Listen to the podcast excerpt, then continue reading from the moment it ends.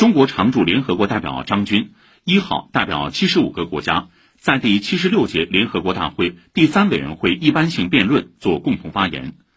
针对当前新冠疫情肆虐、疫苗分配不公、疫苗民族主义加剧的现状，一致呼吁各国加强团结，早日实现疫苗公平分配，共同构建人类卫生健康共同体。张军指出，同舟共济是战胜疫情的唯一出路，疫情不分国界。唯有全球团结一致，加强多边合作，方可战胜疫情。各国应加强疫苗国际合作，摒弃疫苗民族主义，避免囤积，取消对疫苗和相关原材料的出口限制，确保疫苗跨境流动。世界贸易组织应尽早就新冠疫苗知识产权豁免作出决定。